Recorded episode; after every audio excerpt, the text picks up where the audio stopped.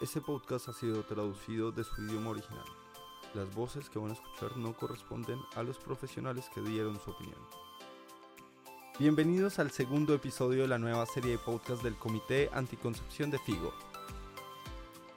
En la Federación Internacional de Ginecología y Obstetricia, o FIGO, nos esforzamos para que las mujeres del mundo alcancen los estándares más altos posibles en bienestar y salud física, mental, reproductiva y sexual durante toda su vida. Estamos desarrollando una plataforma digital para mejorar el compromiso de los socios y ampliar las colaboraciones que nos garanticen el apoyo adecuado para el éxito. Nuestra nueva serie de podcast del Comité de Anticoncepción de FIGO llegó para ayudar a las sociedades miembros con herramientas educativas modernas y novedosas sobre aspectos claves de la salud sexual y reproductiva. Para el segundo episodio de este podcast, tenemos el placer de contar con la presencia de los creadores de Creox Over Coffee, el podcast sobre formación de residentes en obstetricia y ginecología número uno en Estados Unidos.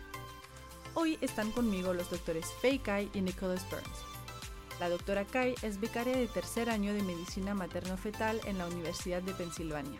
Y el Dr. Burns es becario de tercer año de medicina materno-fetal en la Universidad de Washington. Bienvenidos de vuelta. Estoy emocionado por presentarles hoy a la doctora Aparnes Ridar, que va a hablarnos de un tema muy importante. La doctora Ridar es la presidenta del Comité de Anticoncepción de la FIGO. Ya que nuestra primera serie de podcast está dirigida hacia el tema de la anticoncepción en la adolescencia, Hoy vamos a hablar de los métodos disponibles y sus aplicaciones en la población adolescente. Como recordatorio en nuestro episodio anterior, si quieren escucharlo, hablamos del embarazo adolescente como problema de salud pública y de por qué es importante la anticoncepción en adolescentes.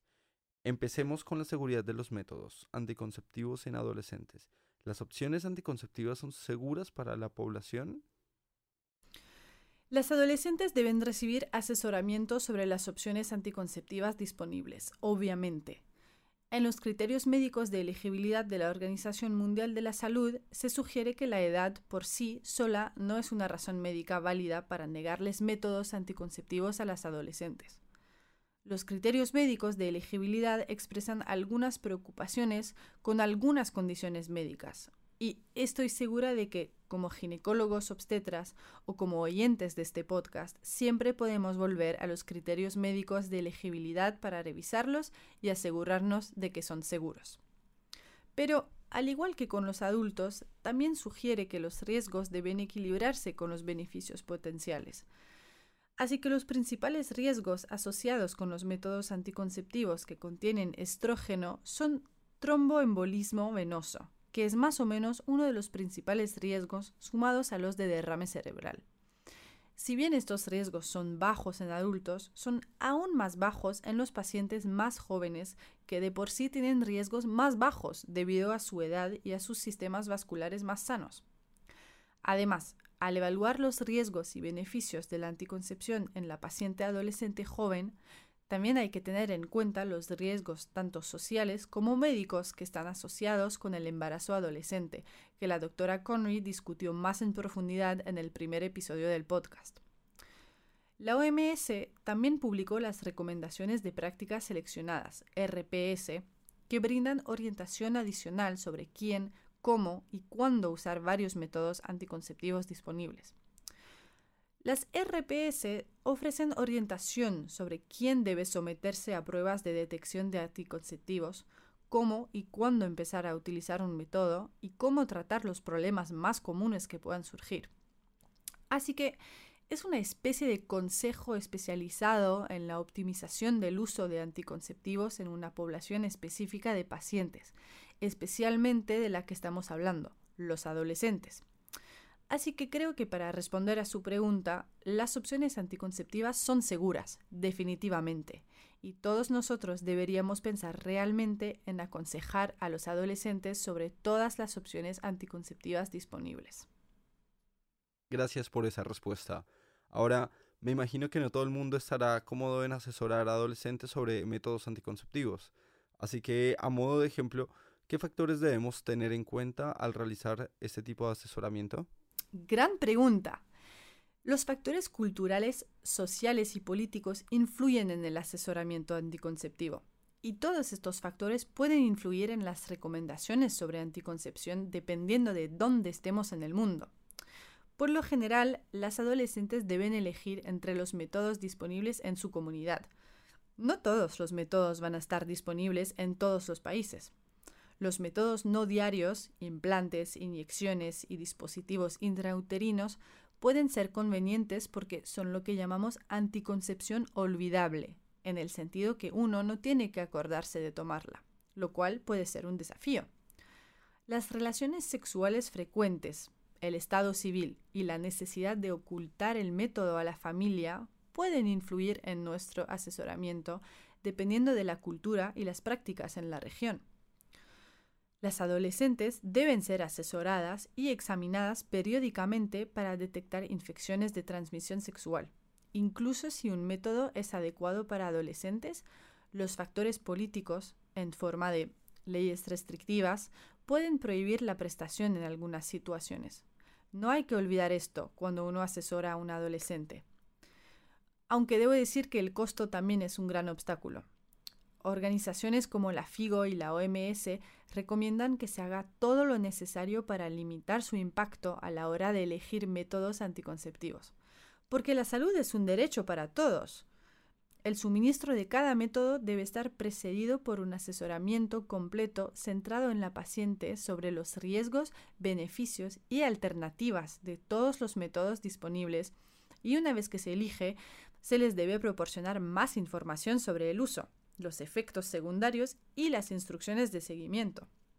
Así que diría que todos estos factores tienen un papel realmente importante a la hora de abordar el asesoramiento para cada uno de los métodos anticonceptivos. Y ahora, unas preguntas más específicas sobre los métodos anticonceptivos. ¿Hay alguna consecuencia en el uso de métodos reversibles de larga duración, LARC, en adolescentes?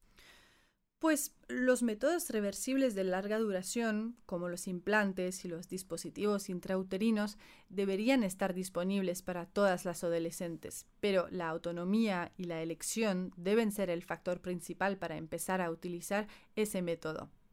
Deberían querer que eso se lo recetemos. Las adolescentes deberían tener el derecho de interrumpir el método elegido en cualquier momento. Por ejemplo, si están teniendo efectos secundarios con uno, no debería ser así solo porque es un gran método con una gran eficacia. No deberíamos forzarlas. Se debe alentar la inserción de métodos anticonceptivos de larga duración tras un parto o un aborto. De todas maneras, los métodos de larga duración no nos protegen de las infecciones de transmisión sexual y las adolescentes deberían estar informadas sobre esto. Muy buen punto, doctora. Hablemos ahora específicamente de los dispositivos intrauterinos o DIU. Y una vez que hablemos de eso, definitivamente también quiero preguntarle sobre los implantes. Existe la idea equivocada de que la población adolescente más joven no puede utilizarlos, pero la mayoría de nosotros en nuestra comunidad sabe que los dispositivos intrauterinos son seguros y tienen una baja tasa de complicaciones. También se pueden colocar inmediatamente después de un embarazo adolescente, un aborto espontáneo o un aborto para espaciar los embarazos es muy importante hacer un asesoramiento anticipado para mirar el cambio en la frecuencia del sangrando con dispositivos intrauterinos hormonales y no hormonales, sobre todo los DIUs. Y además, antes de la inserción del dispositivo intrauterino, deben seguirse las normas estándares para la detección de infecciones de transmisión sexual, cualesquiera que sean en su país. No debería ser un obstáculo, al menos que tenga una infección obvia. Se debe tranquilizar y asesorar a las adolescentes sobre la recuperación rápida de la fertilidad luego de la extracción de los dispositivos, sin secuelas a largo plazo. Es muy común pensar que la colocación del DIU en las adolescentes es un desafío. Se puede optimizar si anticipamos y controlamos el dolor al momento de la colocación. La administración de analgésicos previos a la colocación, la anestesia local y la distracción deben individualizarse de acuerdo con la disponibilidad y la necesidad. Algunas usan misoprostol, pero no se recomienda de forma rutinaria para facilitar la colocación, ya que los efectos secundarios superan a los beneficios. Al igual que lo que dije en las adultas, los bloqueos paracervicales pueden ser de ayuda siempre y cuando se encuentren disponibles, pero no es obligatorio. Una vez colocado, hay que decirles que las visitas de vuelta no son una obligación, pero hay que asegurarse de darles todas las instrucciones de seguimiento para que puedan volver. El DIU no aumenta el riesgo de padecer enfermedades inflamatorias pélvicas y las adolescentes no experimentan perforaciones con mayor frecuencia que las adultas. Al igual que en todas las pacientes nulíparas, puede haber un riesgo levemente mayor de expulsión del DIU, por lo que es muy importante brindar un asesoramiento anticipado y un seguimiento. Muchas gracias por esta respuesta tan detallada, doctora.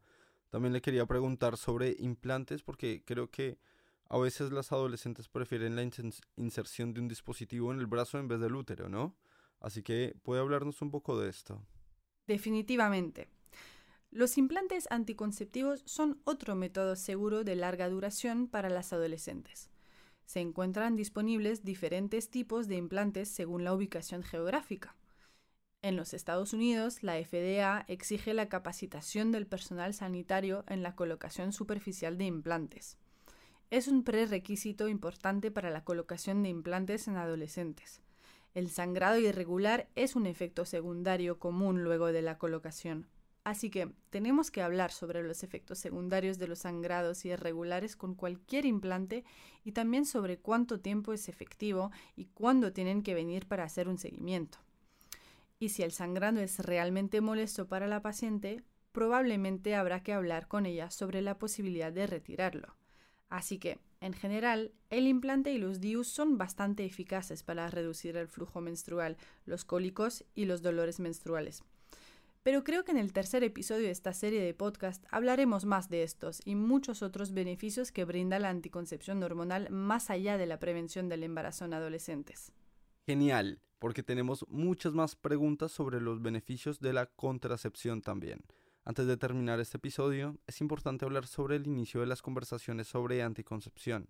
¿El diagnóstico de embarazo es un prerequisito para iniciar un método anticonceptivo en adolescentes? ¿Necesitan hacer un test de embarazo?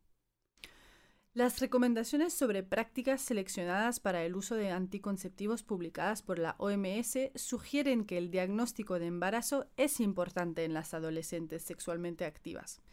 Sin embargo, un profesional sanitario puede estar seguro de que una persona no está embarazada si no hay signos o síntomas de embarazo junto con otros criterios como los siguientes. No han tenido relaciones sexuales desde la última menstruación normal han utilizado de manera correcta y constante métodos anticonceptivos confiables. Se encuentran dentro de los primeros siete días posteriores a la menstruación normal. Se encuentran dentro de las cuatro semanas posteriores al parto, para mujeres no lactantes. Se encuentran dentro de los primeros siete días posteriores a un aborto o a un aborto espontáneo. Están amamantando casi exclusivamente, están amenorreicas y con menos de seis meses de pospartos. Y si cumplen todos los criterios, me refiero a criterios que dependen del escenario clínico y no hay signos ni síntomas de embarazo, no creo que exijamos absolutamente una prueba de embarazo. Y ahí es donde creo que se pueden eliminar esas barreras en cuanto a la provisión de anticonceptivos. Pero si de alguna manera le preocupa la posibilidad de un embarazo, sí, deberíamos hacer una prueba de embarazo para asegurarnos de que la adolescente no está embarazada en ese momento. Muchas gracias, doctora, por venir al podcast y hablar de este tema tan importante. Ahora que ya hablamos sobre los métodos y las implicancias prácticas al considerar la anticoncepción en adolescentes, en el próximo episodio profundizaremos en los beneficios y riesgos específicos de las adolescentes y la contracepción. Así que permanezcan atentos. También pueden encontrar referencias de este podcast en nuestra descripción, así como en nuestro sitio web. Estas incluirán referencias de la OMS, así como las recomendaciones prácticas seleccionadas para el uso de anticonceptivos y también la opinión del comité ACOG sobre la adolescencia y la anticoncepción reversible de acción prolongada.